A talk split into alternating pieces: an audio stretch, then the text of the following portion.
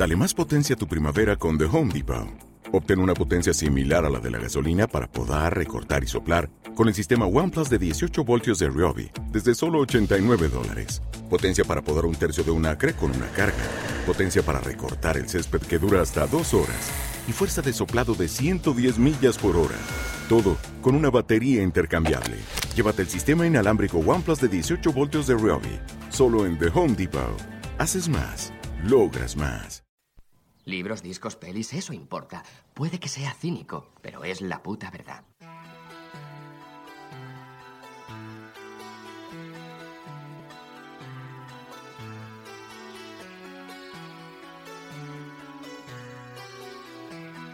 Luces en el horizonte con Luis Martínez.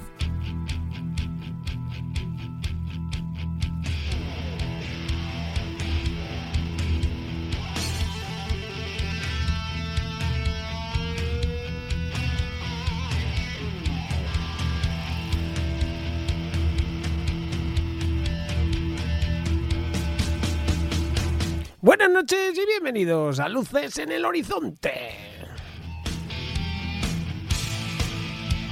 Me cago en los ruchómetros hoy otra vez a 57.414. Mano al pecho, todos enruchados a tope porque llega de nuevo John Carpenter.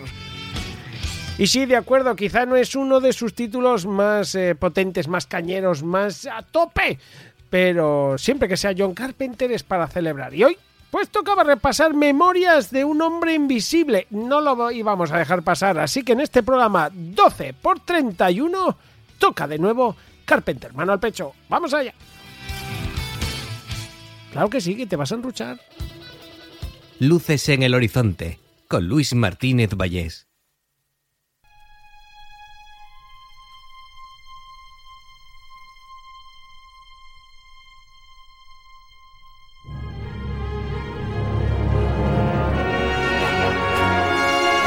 Pues sin luces en el horizonte no vamos a dejar pasar ninguna oportunidad para hablar de John Carpenter. Si tenemos que hablar también de las películas que no son tan punteras de él, lo haremos, porque seguro que un buen rato vamos a pasar, aunque le tengamos que dar algún zasca a la película.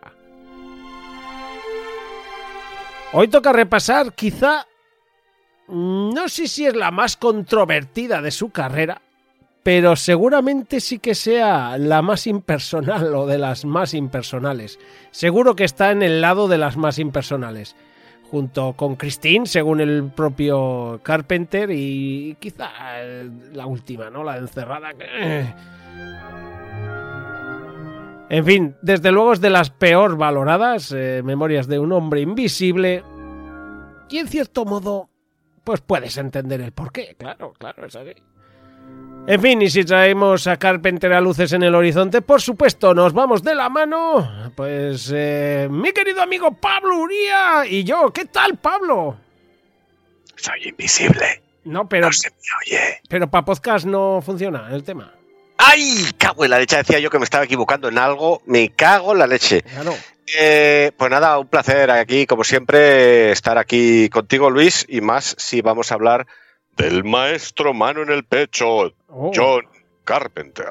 Es una maravilla, sí, aunque tengamos que hablar. Ya sabíamos, ¿no? De que íbamos a hablar un día u otro de Memorias de un hombre día- invisible. Eso es, algún día iba a tocar lo menos bueno de Carpenter. Claro, claro. Ojalá fuesen todas como La Cosa o como 1997, pero no puede ser. No puede ser. De todas maneras, no, no voy a decir lo menos bueno, voy a decir lo menos Carpenter. Sí, es verdad, sí, es verdad, sí, es verdad, porque, bueno, yo siempre, cuando hemos hablado Pablo y yo de Carpenter y esto, siempre he dicho que Memorias de un hombre invisible, ciertamente es poco Carpenter, pero como película está entretenida, eh, es lo que tiene, o sea, sí, porque tiene ritmo, tiene tal, no sé qué, lo que pasa es que no te deja un pozo tan fuerte como otras, desde luego, pero aún así tiene sus curiosidades y tiene... Y tiene su podcast en Luces en el Horizonte, ya lo creo, porque, bueno, al fin y al cabo, pues John Carpenter, aunque sea por trabajo de por ganarse la vida, ahí estaba.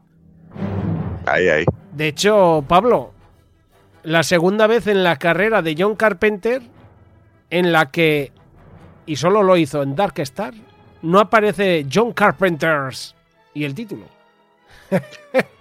Eh, sí, por- pero por otras cuestiones eh, te- mm, legales. Porque era, porque esto era Warner y Warner, pues eh, claro, a él no le gusta. Yo por todo lo que he estado leyendo acerca de Memorias de un hombre invisible con él, está claro que a él no le gusta trabajar con las grandes, que anda mejor con productoras pequeñas porque porque en cierto modo le dejan hacer lo que él quiere, tener el control y demás. Y claro, con Warner hay pautas muy marcadas que a él no le mola. Y no le mola. Y ya está. Ya vimos que cuando hizo golpe la pequeña China, pues con algunas cosas salió mal y encima las cifras no dieron y él salió un poco escarmentado. Aquí volvió a, pillar este trabajo, quizá en un impasse de no saber muy bien qué iba a hacer, qué no iba a hacer, que si bueno, que si llega el proyecto, que si venga, vamos a ver, voy a, voy a estar eh, trabajando con muchos efectos especiales, que yo creo que es lo que más ganas tenía él, trabajar un poco con efectos especiales y con un buen presupuesto de decir, vamos a hacer jerigoncias técnicas que me lo pase bien quizá con lo, con lo técnico más que con lo cinematográfico. Yo creo que va por, un poco por ahí los tiros, Pablo, de que Carpenter aceptas esto. Pues probablemente, probablemente fuera una oportunidad de decir, bueno, si esta película que no es muy mía, mm, con un presupuesto que sale un poco bien y oye, yo qué sé, mm, da un pequeño pelotazo, eh, a saber luego qué puedo hacer. ¿Sabes? Entonces dijo, bueno, pues como tengo presupuesto con una cosa que me va a ocupar trabajo, que me va a ocupar darle al magín y si puedo sacar una experiencia en, efectos especiales, pues a saber, igual la siguiente, oye, está bien, porque que venga la Warner y quiera que la haga yo, sí. Pues está bien, está bien. Desde luego que sí. De todas maneras, hay que decir que Memorias de un hombre invisible está basado, basada en un libro de Harry F. Saint que se llama Las Memorias de un hombre invisible, que en 1986, cuando todavía ni siquiera las había acabado este hombre, este Saint, ya había eh, gente en Hollywood interesada y aparece la gente de, Chevy Chase, William Morris, con este libro y, le dice a Chevy, quizás es lo que estás buscando. Chevy Chase estaba interesado en cambiar un poco esa imagen de actor cómico siempre y quería intentar agarrar un papel un poco más un poco más dramático, un poco que le permitiese pues eh, explorar otro tipo de, de caminos que él no había dado. De hecho, bueno, el actor eh, se interesa bastante rápidamente por el libro y, y, resulta que al saberse esto, hubo una pequeña, de esas hemos hablado a veces, ¿no? De entre estudios que a veces dicen, no, Chevy Chase con este proyecto, tal, bueno, puede ser interesante, puede funcionar. Bueno, al final Warner Bros. Eh, paga 1,35 millones de dólares por los derechos cinematográficos. Pablo, ¿por qué no me pagan a mí esto por una de mis novelas? 1,35 millones. Me parece muy mal. Eh, Luis, Luis, y si te pagan el solo el coma 3, tampoco también, estaría... También está muy bien, sí, sí, desde luego, desde luego. Bueno, pues resulta que ahí está el proyecto bajo la manga de Chevy Chase, que se lo queda Chevy Chase. No, en mano, luego hay una curiosidad que, que, me ha llamado la atención, no lo sabía, o, por lo menos no me acordaba, eh, cuando, cuando empiece la película lo diré. Se le asigna a William Goldman, nada más que a William Goldman, eh, la tarea de escribir el guion eh, basándose en este libro. ¿Te está gustando este episodio? Hazte fan desde el botón Apoyar del podcast de Nivos.